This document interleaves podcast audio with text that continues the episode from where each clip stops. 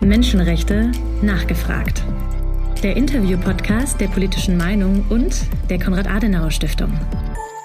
Heute mit. Hallo, ich bin Mirete Peetz von der Universität Greifswald, Politikwissenschaftlerin und arbeite im Forschungsprojekt Todesfälle bei Fluchtversuchen über die Ostsee.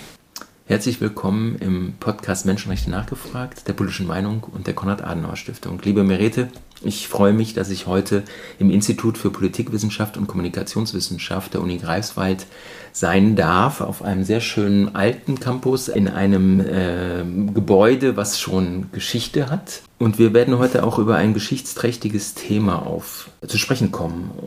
Der ehemalige Bundespräsident Richard von Weizsäcker hat in seiner Amtszeit gesagt, die Deutschen sollten sich mehr ihre Biografien erzählen. Und euer Forschungsprojekt ist sehr stark biografisch geprägt. Das würde mich interessieren, worum es dabei geht. Ja, biografisch geprägt, das stimmt. Also es ist tatsächlich so, dass wir als Forschungsprojekt selber Biografien erzählen von Menschen, die ihre Biografie nicht mehr erzählen können. Es ist so, dass wir die Biografien von denjenigen Personen erzählen möchten oder auch äh, zum großen Teil schon tun, ähm, die bei dem Versuch aus der DDR über die Ostsee zu fliehen ums Leben gekommen sind. Was weiß man über diese Menschen? Vielleicht äh, kannst du einmal etwas sagen zum Thema, weil wir in Greifswald sind. Wie weit betrifft das Menschen aus Greifswald? Naja, also die Sache ist, ähm, was man über diese Menschen weiß, ist, dass ähm, die Fluchten und die Fluchthintergründe und äh, Motivationen alle sehr, sehr individuell waren. Ähm, man kann das gar nicht so pauschalisieren. Also äh, ihnen gemeinsam ist meistens in irgendeiner Art und Weise ein gewisser Druck, der sie dazu geführt hat, ähm, aus der DDR raus zu wollen und äh, ihr Leben lieber in der Bundesrepublik Deutschland ähm, weiterleben zu wollen. Da gibt es unterschiedliche Gründe für. Ähm, Greifswald selber als Forschungsort hat einmal den Heimvorteil, dass wir hier das äh, Landesarchiv Greifswald haben, das die Archivalien des sogenannten Bezirks Rostock aufbewahrt. Ähm, die gesamte Ostseeküste war zu Zeiten, oder die gesamte Ostseeküste der DDR war zu dieser Zeit ein Verwaltungsbezirk Rostock. Und genau diese Akten und vor allem die Polizeiakten und auch äh, des Gesundheitswesens und des äh, Ministerium des Inneren, die alle mit der Verwaltung des Rostocker Bezirks zusammenhingen, die liegen hier in Greifswald. Dadurch haben wir hier natürlich erstmal so äh, die Möglichkeit, mit wenigen Schritten dann äh, einmal äh, die, ja, ad fontes zu gehen bei einigen Fragen zur Historie. Das andere ist, dass wir in Greifswald an einem Ort leben, wo auch Menschen gelebt haben, die selber geflohen sind. Wie kommt es eigentlich? Es gibt ja verschiedene biografische Handbücher schon über die Toten an der Mauer beispielsweise. Wie kommt es, dass die Toten in der Ostsee, äh, dass die bis jetzt äh, noch kaum Thema waren? Also es ist einfach ein schwieriges Thema mit den Todesopfern äh, bei den Fluchten über die Ostsee, ähm, weil die Todesopfer an der Mauer waren sehr sichtbar zum Beispiel. Die waren tatsächlich einfach dann sehr greifbar auch in dem Moment, wo das Geschehen passierte. Ähm, bei den Todesopfern, bei den Fluchten über die Ostsee ist es so, dass an sich erstmal ein sehr, sehr clandestines Vorgehen war. Das heißt, ähm, diejenigen Personen, die über die Ostsee geflohen sind, haben ähm, oder nicht nur die geflohen sind, sondern die dann auch irgendwie in der Ostsee leider umgekommen sind, die haben es geschafft, überhaupt erstmal dieses ganze Grenzregime an der sogenannten Staatsgrenze Nord, also der gesamten Ostseeküste, die war sehr, sehr stark überwacht, überhaupt zu durchbrechen. Ähm, und das musste ja geschehen in einer gewissen Heimlichkeit. Dann sind sie aber auf das nächste Hindernis gestoßen, nämlich die große Naturgewalt der Ostsee. Eine unwägbare Situation, wo man äh, mit Wetterumbrüchen, um, Umschwüngen, mit, mit Strömungen, ähm, unterschiedlichen Seegängen rechnen musste und das nicht unbedingt immer konnte. Und daher ist es so, dass viele äh, der Todesopfer über diesen Weg nicht zwangsläufig so schnell bekannt wurden. Also sichtbar wurden diese Personen in der Regel erst, wenn äh, die verunglückten Menschen dann gefunden wurden, entweder als an einen Strand angeschwemmter Körper oder eben als lebloser Körper in Fischernetzen mit aus dem Wasser geborgen wurden. Euer Projekt ist im Jahr 2019 begonnen worden, 30 Jahre nach dem Fall der Mauer.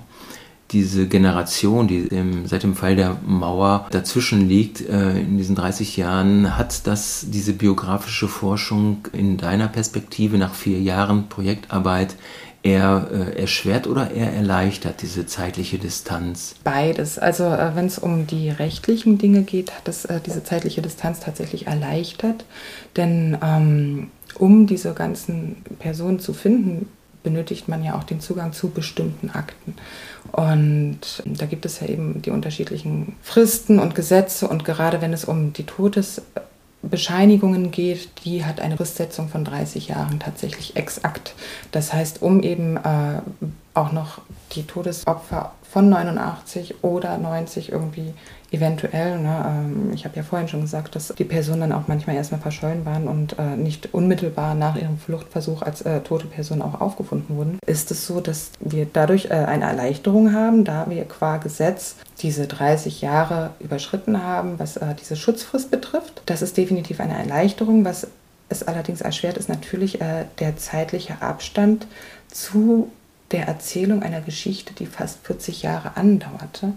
Und ja, das Finden und das Kommunizieren dann mit äh, den Zeitzeugen oder äh, Angehörigen, die dann oder anderen Hinterbliebenen, die uns dann äh, tatsächlich einfach noch die Geschichten aus erster Hand erzählen können oder eben zumindest aus zweiter Hand. Das erschwert es natürlich vor allem, weil man dann auch einfach, ja, die Zeitzeugen gehen verloren, je später man anfängt, eine historische Situation aufarbeiten zu wollen. Wenn man in der Ostsee oder an der Ostsee äh, viel mehr Urlaub macht seit vielen, vielen Jahren, äh, dann ist es ja naheliegend, dass man sich auch für so ein historisches Kapitel interessiert. Und es gibt auch in Rostock dieses Dokumentationszentrum und die Gedenkstätte äh, des ehemaligen Stasi-Untersuchungsgefängnisses, wo auch eine Ausstellung von äh, dem Verein Ostseefluchten zu diesem Thema aufgeführt ist. Wie weit ist das Thema in eurer Wahrnehmung in der Öffentlichkeit präsent? Also gibt es da tatsächlich 34 Jahre nach dem Fall der Mauer, gibt es da eine öffentliche äh,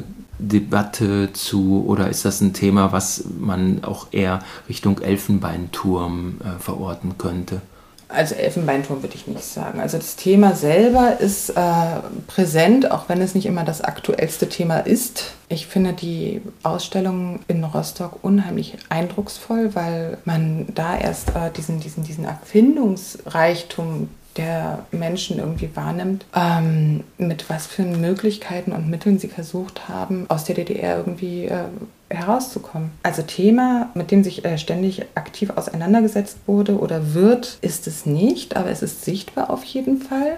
Heutzutage ist es so, wenn man an der Ostseeküste im Raum Mecklenburg-Vorpommern ist, dann hat man schon die Möglichkeit, bei, an vielen Gedenkstellen und Steinen äh, des Themas in irgendeiner Art und Weise erinnert zu werden. Nehmen wir in Boltenhagen gibt es den Gedenkstein, das Licht der Freiheit. Wenn man direkt davor steht, dann hat man eigentlich vom Blick her direkt die Flucht Richtung Leuchtturm Dameshöfst. Das ist ein Ort an der, ja, an der Ostküste von Schleswig-Holstein an der Ostsee. Das war ein Orientierungspunkt zum Beispiel für die Flüchtlinge, um zu wissen, wo müssen sie hin, damit sie eben auch bei Nacht irgendwie was sehen konnten. Also Boltenhagen ist auch nicht weit. Man konnte vom, von der Küste von Boltenhagen konnte man bei guten Wetterbedingungen sehr, sehr eindeutig die Ostseeküste der von Schleswig-Holstein sehen. Genauso ist es äh, in Kühlungsborn, da gibt es das Grenzturmmuseum, da werden auch immer noch äh, die Fluchten thematisiert. In Beutenhagen gibt es auch noch ein paar Informationstafeln. Das äh, ist auf jeden Fall präsent. Was mir auch aufgefallen ist, ist, dass viele Menschen, die alteingesessene Mecklenburger oder Mecklenburg-Vorpommern sind, tatsächlich auch immer um Fälle wussten. Entweder waren das Bekannte oder der Nachbar des Nachbarn. Irgendwie in irgendeiner Art und Weise war den meisten, mit denen ich mich äh, in, eigentlich ursprünglich in einem ganz anderen Kontext mal unterhalten hatte und wo man dann zum Thema äh, meines Forschungsthemas kam, da gab es dann irgendwann immer ein, ach, da kenne ich auch einen. Äh, und das fand ich doch sehr eindrücklich, weil man sich dann natürlich auch die Frage stellt, wenn die meisten Leute in irgendeiner Art und Weise jemanden kannten, wie war dann der Umgang mit diesem Bewusstsein zur Zeit der DDR? Ne? Natürlich äh, hat sich kaum einer gewagt, darüber zu sprechen. Dann stellt sich aber auch die Frage, wie wurde das dann bekannt zur Zeit der DDR? Ja, das wäre jetzt auch meine Anschlussfrage. Wie wurde es tatsächlich bekannt? Äh, die DDR hatte ja äh, an ihren Grenzen ein sehr, sehr starkes Grenzregime. Republikflucht war strafbewehrt. Ähm, wie hat man tatsächlich darauf reagiert, wenn dann ein Todesfall bekannt wurde, dass jemand auf der Flucht ertrunken war, äh, wenn eine Bestattung stattgefunden hat? Wie ist äh, damit umgegangen worden? Also die Öffentlichkeit an sich hat äh, davon offiziell nichts erfahren. Das ist jetzt nicht so, dass äh, in der Zeitung gestanden hätte, ähm, da hat jetzt wieder jemand versucht, aus unserem sozialistischen Staate zu fliehen oder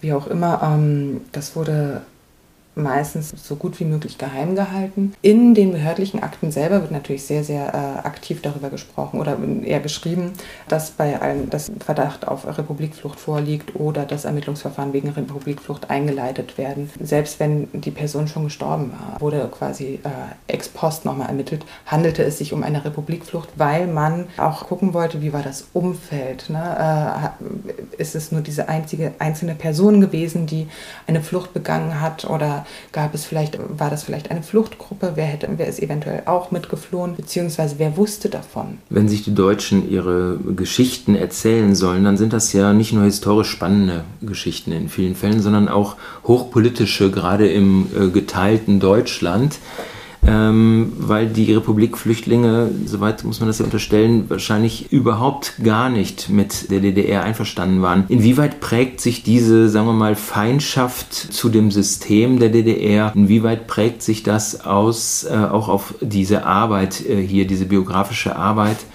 Äh, wenn ihr die Interviews macht. Spürt ihr das noch, dass tatsächlich äh, da sehr viel Feindseligkeit zum DDR-Regime auch mitschwingt bei dem Thema Republikflucht? Das ist eine schwierige Frage, weil äh, ich mit den Zeitzeugen und Zeitzeuginnen mich selten über deren Haltung zu DDR unterhalten habe, weil äh, mir ging es ja eher darum, dass ich das Wesen der Person, die gestorben ist und derer wir gedenken möchten, irgendwie greifen kann. Eine inbrünstige Feindseligkeit habe ich eigentlich bei niemandem so richtig spüren können oder zwischen den Zeilen lesen lesen können. Es ist, ähm, bei vielen hat man schon eine Form von Verzweiflung mitbekommen, äh, welcher äh, welche, worin die begründet war, diese Verzweiflung, das kann ich aber auch nicht deuten. Ne? Ist, also ich habe mich wirklich mit den Zeitzeugen selten, eigentlich gar nicht, nee, nicht nur selten, tatsächlich überhaupt nicht über deren Haltung zur DDR unterhalten, weil das auch nicht mein Thema war. Das hätte auch einfach zu sehr abgelenkt und vielleicht auch das Gespräch in eine Richtung gelenkt, die vielleicht doch sehr schwierig geworden wäre. Das ist nachvollziehbar. Ihr habt aber auch Zeitzeugen durch Anzeigen der Landeszentrale für politische Bildung gesucht, wo ganz explizit natürlich das Projekt beschrieben wird, dass es um Todesfälle bei Fluchtversuchen aus der DDR mhm. geht. Und ich glaube, jemand, der sozialisiert ist in der ehemaligen DDR, der wird sofort wissen, dass es natürlich auch dieses Thema ganz stark berührt. Republikflucht gleich Systemgegnerschaft. Also im Grunde ist es so, man muss diese Dinge gar nicht aussprechen, mhm. Weil ohnehin jeder weiß, eine Republikflucht hat immer etwas damit zu tun, dass man sich nicht nur von der DDR absetzen wollte, sondern dass man auch dieses System hier abgelehnt hat. Mhm. Aber das bedeutet ja nicht vice versa, dass äh, diejenigen Personen, die hier geblieben sind, zwangsläufig das System auch befürwortet haben. Also ähm, ich glaube, das ist ganz schwierig, das so zu betrachten. Weil man befand sich ja in einer Situation, dass man an einem Ort war, an den man, also wenn wir jetzt die DDR als Ort begreifen möchten, äh, an den man unfreiwillig gebunden war. Und ähm, ich glaube, das ähm, steht und fällt mit der Zufriedenheit der Situation, in der man sich dann befindet. Ne? Es ist, also es gibt ja so diese klassischen, in der DDR war nicht alles schlecht Sätze oder früher war alles besser oder das hätte es in der DDR nicht gegeben, da gab es mehr Zusammenhalt. Also es gibt ja immer so, so unterschiedliche Rückblicke auf die DDR-Zeit. Ich glaube, das ist eben auch immer wieder eine sehr, sehr individuelle Geschichte. Ne? So, so, so, es gibt Menschen, die äh, vielleicht fliehen wollten, sich aber nicht getraut haben. Es gibt Menschen, die haben einfach das Schicksal, in das sie geboren wurden, als solches angenommen und sich in irgendeiner Art und Weise damit damit arrangiert. Frei nach dem Motto, wenn ich einfach nur das Nötigste mache und mitlaufe, habe ich ein ruhiges Leben für mich. Und natürlich gab es auch äh, sehr, sehr schwer begeisterte äh, Menschen, die dann als Funktionäre im Staat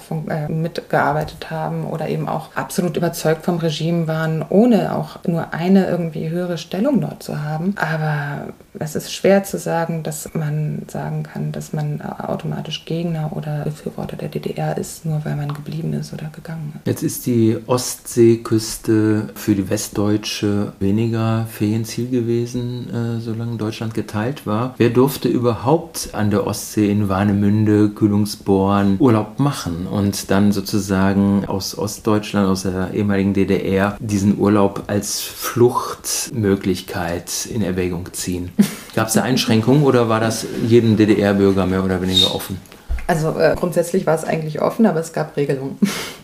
Ja, das stimmt. Also die DDR-Ostseeküste war weniger das Urlaubsziel der Westdeutschen, aber es gab für diese auf jeden Fall die Möglichkeit, auch äh, in der DDR an der Ostseeküste Urlaub zu machen. Es ist so, dass die gesamte Ostseeküste der DDR war als Grenzgebiet eingestuft. Und dadurch unterlag das einer ganz, ganz anderen rechtlichen Regelung. Dort gab es eine stärkere Überwachung der gesamten Bereiche. Und zudem war es so, dass man zwar keine Reisegenehmigung brauchte als DDR-Bürger, wie zum Beispiel für die Auslandsreisen, um dorthin zu fahren. Aber man musste, wenn man dort Urlaub machte, brauchte man eine Bestätigung, wo man übernachtet, ob das jetzt ein Zeltplatz war oder eine Ferienwohnung oder ein, eins dieser LPG-Ferienheime. Und man musste sich, wenn man an der Ostseeküste dann sein Lager aufschlagen wollte oder aufgeschlagen hat, gab es eine Frist von 24 bis 48 Stunden, in der man sich dann anmelden musste, dass man jetzt da ist. Und man musste sich auch abmelden, dass man wieder fährt. Also es, es, war schon stark geregelt und entsprechend waren die, war das auch dann über diese Art und Weise kontingentiert. Ne? Also es war jetzt nicht so, dass man nicht an der Ostseeküste Urlaub machen konnte, aber es war eben so, wenn äh, die Zeltplätze voll waren oder was, es woanders keine Möglichkeit gab, dann irgendwie nochmal unterzukommen, dann galt man dann auch dort als nicht regelkonform. Also die, man muss sich das so vorstellen, in, den, in der Hauptsaison war äh, viel Tourismus tatsächlich an der DDR-Ostseeküste, aber gleichzeitig viel Überwachung. Mhm. Und diese Überwachung, äh, die diente ja vor allen Dingen auch tatsächlich diese Fluchtversuche zu unterbinden. Das kann man schon soweit sagen. Genau, also nach außen hin äh, sollte es natürlich immer äh, Eindringlinge von der DDR fernhalten. Aber tatsächlich war es in erster Linie so, dass Fluchtversuche unterbunden werden sollten. Und diese Überwachung war ein ganz vielschichtiges System. Also es ist, da fuhren halt wirklich die ganze Zeit Grenzpatrouillenboote küstennah auf und ab. Es gab auf dem Wasser auch nochmal Grenzkontrollpunkte für die ganzen Schiffe, die dann eben auch außerhalb der Hoheitsgewässer rausfahren wollten oder mussten, also so die Hochseefischer oder die anderen ja, Affären. Also es, da wurde dann tatsächlich auf See dann auch nochmal geguckt, wer sitzt alles noch hier im Boot. Sind die alle äh, registriert, stehen die auf der Bordkarte. Und um jetzt nochmal zurück den Bogen äh, zur Sicherung dieser Grenzbereiche an der Küste zu machen. Die Bewahrung war eben auch insofern vielschichtig, dass nicht nur diese Grenzpatrouillenboote dazu gehörten, die mit zur Grenzbrigade Küste gehörten. Also es war wirklich die Einheit, die dafür zuständig war, die Küste zu sichern um das äh, mit den Worten aus den Archiven zu machen. Und die gab es einmal seeseitig, das sind diese Patrouillenboote gewesen, aber auch eben landseitig, ne? alles was auf dem Festland ist.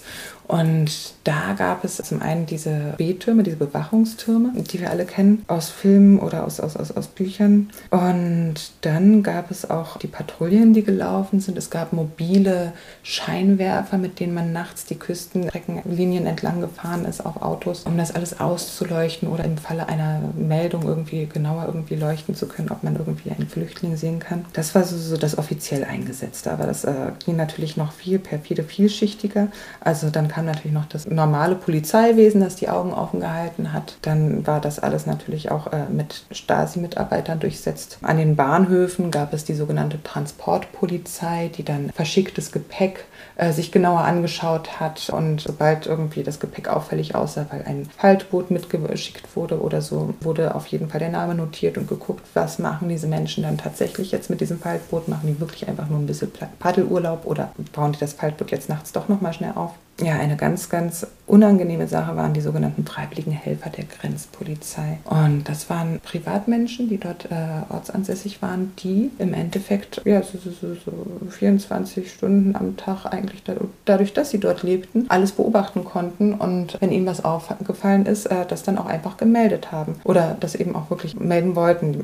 Nicht alle waren wirklich freiwillige Grenzhelfer, aber die wurden auch äh, richtig im Schichtsystem teilweise eingesetzt. Ehrenamtliches Helfen bei der Grenzkontrolle war das mehr oder weniger. Jetzt wird die Ostsee auch als die nasse Grenze oder die unsichtbare Grenze bezeichnet. Also ganz anders als diese hässliche Berliner Mauer konnte man wahrscheinlich am Strand liegen, ohne dass man die ganze Zeit damit konfrontiert war, dass man tatsächlich das Land nicht verlassen konnte auf legalem Wege. Wie ist das von der Bevölkerung tatsächlich gelebt worden, dieses, dieses Grenzregime? War das Thema, war das Thema Republikflucht über die Ostsee im Vergleich zur Republikflucht über die Landgrenze? War das Thema oder ist das hier sozusagen auch eher still gehandhabt und verschwiegen worden? Man konnte ja nicht darüber sprechen. Also es, ähm, ich kann mir schon vorstellen, beziehungsweise es, es war schon Thema, aber man musste halt sehr aufpassen, mit wem man darüber sprach. Also ich habe von einigen manchmal gehört, ja, dass die Ostsee auch ein Weg war, war bewusst, ne? das wusste man, aber man hat nie darüber gesprochen, wie die Möglichkeit aussehen könnte, dass man das dann auch wirklich durchführen könne. Also natürlich gibt es auch andere Beispiele, gerade bei denen, die dann wirklich geflohen sind und vor allem irgendwie als äh, Partner oder Gruppen geflohen sind, aber bei denen, die in der DDR DDR zurückgeblieben sind, ist es meistens so, dass die von den Fluchtvorhaben ihrer Angehörigen oder Bekannten nichts wussten. Die wenigsten wussten davon. Und vor allem ähm, sie konnten das ja dann auch nicht mehr zum Thema machen, weil wenn sie das zum Thema gemacht hätten, hätten sie ja in irgendeiner Art und Weise suggeriert, dass sie Mitwisser gewesen wären. Und das wäre dann ja ein fatales Signal gewesen, weil dann wären sie wahrscheinlich dann auch nochmal richtig ja, unter Beobachtung gestellt worden durch das MFS oder eben äh, hätten so oder so unter Repression leiden müssen. Einige wussten auch nichts davon und haben trotzdem repressive Maßnahmen irgendwie abbekommen. Gibt es eigentlich einen Unterschied zwischen den Einwohnern von Mecklenburg-Vorpommern, die jederzeit irgendwie baden gehen konnten und denjenigen, die aus Berlin oder anderen Städten der ehemaligen DDR angereist sind, wenn es das Thema, wenn es um das Thema Republikflucht äh, geht, sagen wir mal, die äh, geben die Zahlen irgendwelche Auskünfte darüber her, ob es eher Einheimische waren, die diesen Weg gewählt haben oder ob es äh, doch eher Leute waren, die vielleicht von aus anderen Ecken der DDR gekommen sind. Ja, das ist ganz schön schwierig, weil wir orientieren uns am letzten Wohnort. Da kann man natürlich sagen, oder da ist es schon so, dass bei unseren Todesopfern 40 Prozent aus dem Raum Mecklenburg-Vorpommern kamen. Mhm. Nun ist es aber so, Mecklenburg-Vorpommern geht auch noch ganz, ganz stark ins Binnenland ja. hinein. Ne? Ähm, nicht jeder aus Mecklenburg-Vorpommern lebt auch an der Küste. Und hinzu kommt, dass wir vom letzten gemeldeten Wohnsitz ausgehen und nicht von der Gegend, in der die Menschen wirklich aufgewachsen sind, wo sie sagen, okay, hier kenne ich jeden Wellenschlag, hier weiß ich äh, bei jedem Windflüchterbaum, aufgrund welcher Windrichtung oder, oder aufgrund welches Sturms da irgendwie welcher Ast wie verbogen ist. Natürlich ist es dann, ja, also wir haben sehr viele, gerade bei unseren Todesfällen, wo man merkt, das sind ursprünglich keine Menschen, die in Rostock oder in, in, in Boltenhagen gelebt haben, aber einige haben tatsächlich dann irgendwann erstmal irgendwie in Rostock gearbeitet. Und dann haben sie wahrscheinlich einfach nur die Möglichkeit eher wahrnehmen können, weil sie dann äh, durch ihren Wohnsitz im, äh, ja, im, im Küstengebiet natürlich wesentlich, sich wesentlich besser darauf vorbereiten konnten. Aber ich weiß nicht, ob, also das, das ist halt schwierig, das müsste ich tatsächlich nochmal auseinander dividieren, wer tatsächlich Langzeit, ja, lange Zeit hier lebt oder zum Beispiel auch wirklich jeden, jedes Jahr hier Urlaub gemacht hat oder einfach Verwandtschaft hier oben hatte um einfach zu sagen, okay, ich kenne dieses Gebiet, ich weiß, was ich mache. Ne? Ja, also ich finde es, ich finde es vor allen Dingen vor dem Hintergrund interessant, weil es ja unterschiedliche Möglichkeiten gegeben hat, vom Surfbrett bis hin zum Faltboot. Und manche sind vielleicht auch mit noch weniger technischer Ausrüstung äh, dann ins Wasser gestiegen.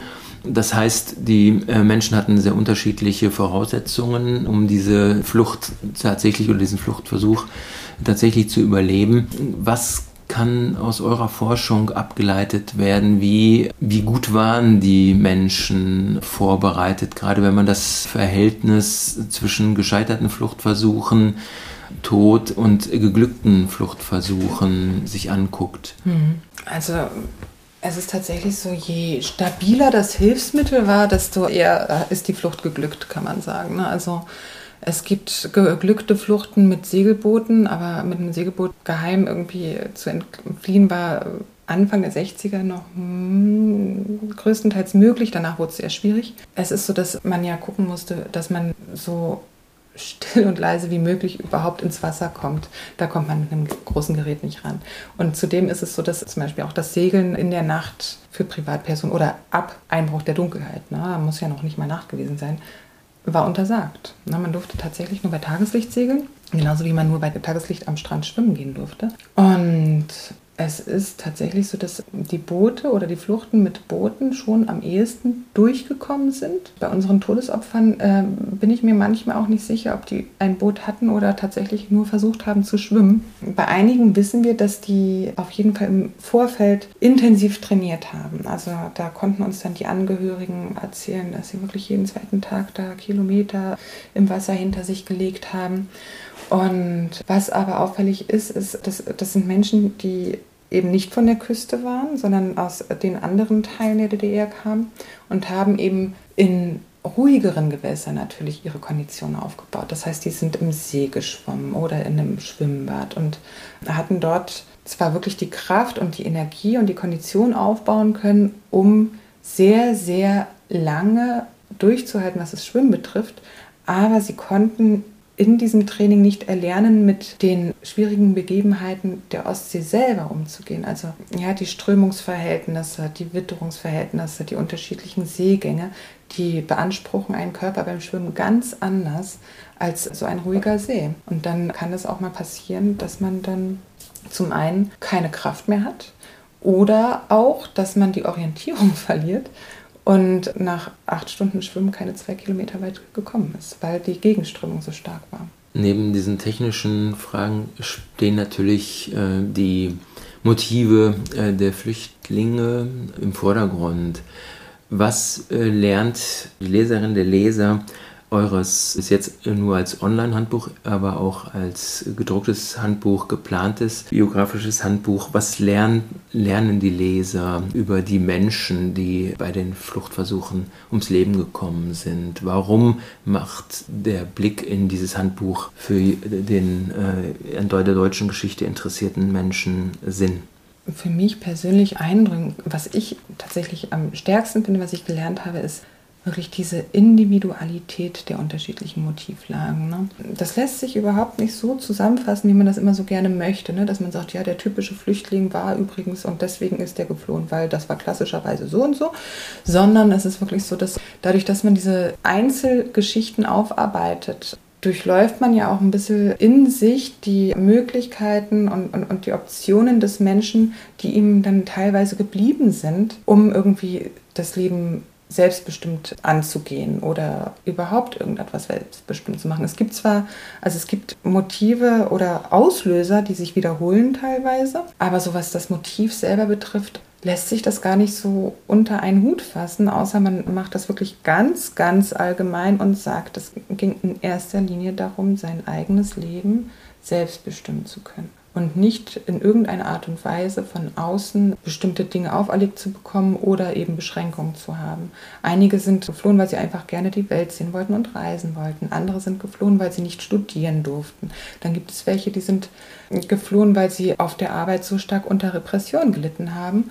Und ähm, dann gab es welche, die sind geflohen, weil sie von der Stasi angeheuert werden sollten und genau wussten, ich habe jetzt kein, mir bleibt nichts anderes als die Flucht, ansonsten werde ich meines Lebens nicht glücklich. Denn nehme ich das an und arbeite dem MFS zu, dann kann ich das mit meinem Gewissen nicht vereinbaren.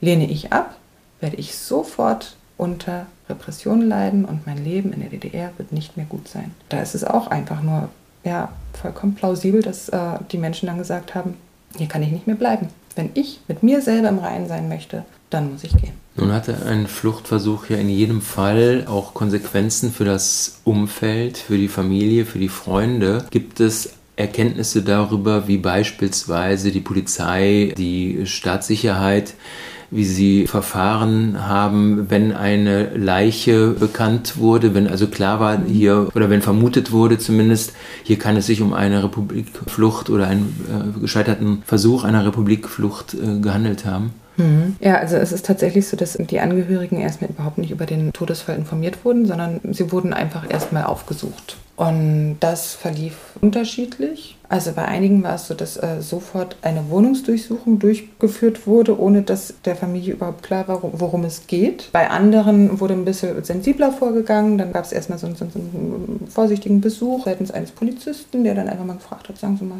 wir haben Ihren Sohn schon so lange nicht mehr gesehen, wie geht's dem denn? Erzählen Sie mal, haben Sie von dem was gehört, so ungefähr, um einfach herauszufinden, wie viel wissen die oder wissen die Angehörigen nicht über diese eventuelle Flucht. Aber es wurde tatsächlich immer versucht, im Nachgang diese Flucht auch zu rekonstruieren, um nämlich auch das eigene ja, Sicherheitssystem zu optimieren. Also erst wesentlich später, man mag es gar nicht glauben, 1985 gab es dann ein sogenanntes Handbuch Grenze oder Grenzhandbuch, das auch immer nur in Auszügen für den Unterricht genommen werden durfte, wo letztendlich richtig schön aufgearbeitet und analysiert wurde, wie Fluchten vonstatten gegangen sind, auch mit äh, Fotos der unterschiedlichen Fluchtmittel und Möglichkeiten, nicht nur für den Ostseebereich, sondern natürlich auch für die innerdeutsche Grenze oder die Grenzübergänge in Berlin. Und da wurde natürlich dann, wurden unterschiedliche einzelne Fälle dann durchdiskutiert und analysiert. Und genau aus dem Grund wurde immer wieder versucht, so eine Flucht auch zu reproduzieren, äh, nicht reproduzieren,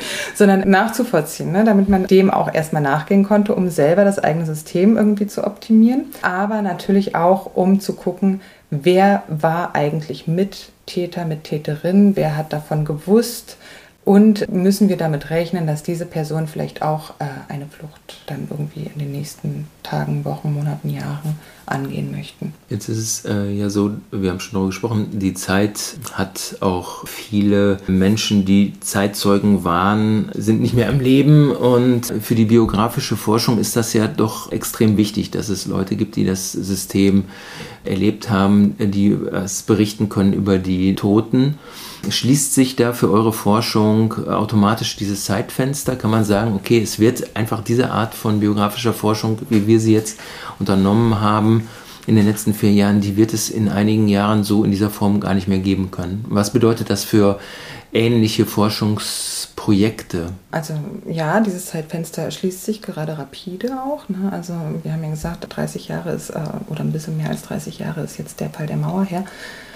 Die Fluchten, die gab es ja schon seit den 50er Jahren. Ne? Also es ist so, dass wir in der Situation sind, dass wir zu vielen unserer Todesopfer auch keine Zeitzeugen mehr auffinden konnten, weil die selber äh, schon längst verstorben sind. Gleichzeitig haben wir aber auch eine ganz missliche Situation bei der Rekonstruktion der Lebenswege dann, weil wenn wir keine Angehörigen oder, oder, oder Zugehörigen finden, alte Schulfreunde, Kommilitonen, mit ja, Kollegen von der Arbeit, die uns wirklich was zu den Menschen erzählen können, dann sind wir angewiesen auf die Dinge, die in den Akten stehen. Und das sind dann in erster Linie sehr, sehr oft die Stasi-Überwachungsakten und die sind sehr kritisch zu betrachten. Ne? Es ist, ähm, weil die Stasi-Akten natürlich selber motiviert, recht gefärbt geschrieben sind und man dann aus den Akten heraus versuchen möchte, eine wohlwollende und, und, und würdigende Biografie zu schreiben, die aber, wo die Quellenlage aber einen dermaßen ja, unangenehmen Duktus gegen diese Person teilweise hat und vielleicht auch manchmal mit Unwahrheiten dann dort agiert, um eben bestimmte ja, Situationen hervorzurufen, um vielleicht dieser Person rechtsstaatlich handhabbar zu werden. Ne? Dass man da wirklich sehr, sehr vorsichtig und mit sehr viel Fingerspitzengefühl rangehen muss. Weil das, ja, ne, so, so je mehr Ecken, ne, das ist so ein stille Postspiel. Und diese Stasi-Akten, da weiß man eigentlich, dass jemand mit Absicht teilweise dann äh, Silben weglässt, so ungefähr, im Sinne der Stimmenpost. Die Überlebenden der Republikflucht über die Ostsee können anders als die Toten heute noch als Zeitzeugen zu dem Thema etwas sagen. Inwieweit hat das eure Arbeit, also diese Zeitzeugenberichte von überlebenden Ostseeflüchtlingen, inwieweit hat das auch den Rahmen in bestimmter Hinsicht gesetzt für eure Forschung zu den Todesfällen? Was ich bei den Überlebenden oder bei denen, also bei denjenigen, denen die Flucht auch komplett geglückt ist über die Ostsee. Ne? Ich empfinde unheimliche Ehrfurcht vor diesem Abenteuer und dem Wagnis, das sie da auf sich genommen haben. Das ist natürlich so, dass ähm, in den Gesprächen mit diesen Personen, da wird das natürlich äh, auch sehr oft irgendwie als ein, eine ganz tolle Abenteuergeschichte manchmal dargelegt. Aber man merkt schon, dass die selber auch oft unheimlich überwältigt von sich selber waren, dass sie das geschafft haben. Ne? Und viele haben auch einfach gesagt, naja, es gab den Punkt, da gab es halt kein Zurück. Ja? Da waren sie wirklich an dem Punkt angelangt, so entweder ich schaff's oder ich gehe hier unter. Und ähm, das ist, das hilft unheimlich zu verorten. Einerseits natürlich diese Gespräche helfen uns zu verstehen, warum die Menschen, die geflohen sind, wirklich das so unheimlich verborgen getan haben und äh, selbst manchmal die besten und nächsten Freunde nicht mit ins äh, Vertrauen gezogen haben. Es hilft zu verstehen, warum die Menschen für uns gefühlt so ad hoc verschwunden sind, ne? also so spontan weg waren.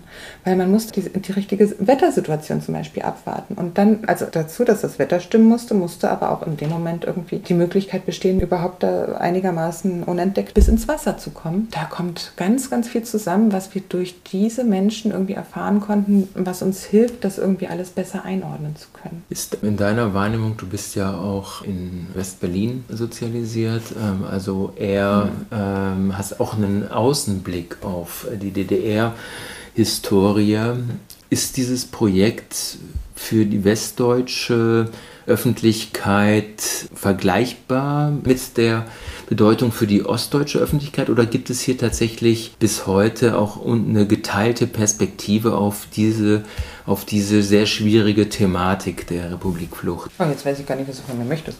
Ähm. Eigentlich, eigentlich möchte ich nur, wie du das, wie du das wahrnimmst, wenn du dich als äh, Nicht-DDR-Bürgerin ah. damit auseinandersetzt, mit dieser Fluchtgeschichte, die nur DDR-Bürger betrifft und ob es für dich tatsächlich auch einen Unterschied macht, diese unterschiedliche Sicht auf, also eine westdeutsche Sicht auf ein DDR-geschichtliches Thema ja, ist das, weil das ja auch etwas mit, mit der Biografie, für die Biografie bedeutet, für die ja, biografische jetzt, Auseinandersetzung. Jetzt, jetzt verstehe ich. Ähm, ja, es ist tatsächlich so, dass ich glaube, es ist für die Menschen hier im ostdeutschen Raum ist es wesentlich plausibler zu sagen, dass eine Flucht über die Ostsee irgendwie etwas für sich ist oder das zu verstehen, weil, na gut, ich glaube, das hängt aber auch wirklich mit dem historischen Bewusstsein zusammen teilweise. Ja, ich bin in West-Berlin aufgewachsen und DDR-Geschichte ist einfach bis heute ein historische, ja, eine, eine, eine Lehrstelle im, äh, in der Schule und im Curriculum und in der Wahrnehmung. Man ist sich dessen bewusst, es gab die DDR, es, man ist sich dessen bewusst, es gab die Zeit des Kalten Krieges und es, man ist sich dessen bewusst, es gab mal ein geteiltes Berlin und all das. Aber ähm, die Grundstruktur der DDR und was dazu geführt hat, dass die Menschen aus der DDR fliehen wollten, das lernt man in der Schule nicht. Man lernt aber auch nicht in der Schule, dass die DDR tatsächlich eine intensive eigene Geschichte auch hatte in diesen 40 Jahren, die auch mit Kooperation und Nicht-Kooperation und, und, und allem zusammenhängt. Das äh, wird gerade erst langsam aufgearbeitet. Man, also ich, ich merke das äh, in letzter Zeit immer intensiver in Filmdokumentationen, dass äh, diese Perspektive mittlerweile auch mit aufgenommen wird, gerade wenn es um internationale Beziehungen geht, wo die DDR zum Beispiel sich auch für bestimmte Bereiche positioniert hat oder nicht positioniert hat. Mir fehlt das tatsächlich noch generell als Bestandteil der Allgemeinbildung, weil ich glaube, dass für den, das ist natürlich eine Vorverurteilung, äh, ein Vorurteil, wie man es auch nennen möchte, aber ich glaube, im, West, im Bereich des Westdeutschen oder im, im Bereich der bis 1989 bestehenden Bundesrepublik ist es eher so, dass man zwar wusste, dass aus der DDR geflohen wurde und dass das Leben in der DDR halt irgendwie so war, dass man daraus fliehen wollte. Ne? Man sprach ja auch von dem riesengroßen Knast oder dem riesengroßen Gefängnis. Aber dass der Weg über die Ostsee etwas Besonderes für sich ist, ich glaube, das ist den Menschen dann im ersten Moment nicht bewusst. Aber was ich schon glaube, ist, dass wenn man dann äh, zwei, drei Sätze dazu erklärend beigibt, dass das ganz schnell verstanden wird. Eine abschließende Frage, weil es ein laufendes Forschungsprojekt ist, was werden die nächsten Schritte sein? Wie wird dieses Projekt von euch abgeschlossen werden? Also unser Ziel ist, diese Biografien auch in ein gedrucktes Handbuch zu geben. Im Moment ist es so, dass unsere Biografien schon online einsehbar sind, zumindest die, die wir schon geschrieben haben und korrigiert haben. Zusätzlich zu dem Handbuch ist unser Ziel, eine wissenschaftlich belastbare Zahl der Todesopfer zu kommunizieren weil es gibt Zahlen und die sind aber unterschiedlich und unterschiedlich, ja, vor allem äh, nicht nachvollziehbar leider. Es gibt sie halt. Das ist eben unser großes Ziel gewesen, unter anderem einmal wirklich wissenschaftlich und, und, und umfassend zusammenzutragen, wer ist mit, wer ist in der Ostsee umgekommen und hat dabei auch einen Fluchthintergrund. Für uns war das äh, tatsächlich methodisch unheimlich oder ist es tatsächlich auch immer noch. Wir haben sehr, sehr viele unklare Fälle, die wir nicht richtig einordnen können, weil uns zu viel Informationslage dazu fehlt. Ähm, weil eine Person, die in der Ostsee stirbt, ist ja nicht per se automatisch ein Flüchtling gewesen, ist auch nicht automatisch ein DDR-Bürger gewesen. Ne? Es ist gerade bei diesen unbekannten Toten ist es sehr schwierig, das irgendwie einzuordnen. Manchmal hat man das Glück, dass wenn man die, ja, die, die, die Sektionsprotokolle liest, dann hat man, ja, hat man noch eine Auflistung äh, der Gegenstände, die diese Person mit sich gebracht hat oder die mit dieser Person gefunden wurden. Und wenn dieser Mensch dann den, ja, so seine persönlichen Papiere irgendwie am Körper kleben hatte, oder sich irgend an den Körper irgendwie rumgeschnallt hat und irgendwie einen kleinen Handkompass äh, dabei hatte, dann ist es schon sehr, sehr stark, ja, ist sehr stark davon auszugehen, dass es sich auch um jemanden mit einem Fluchthintergrund handelte.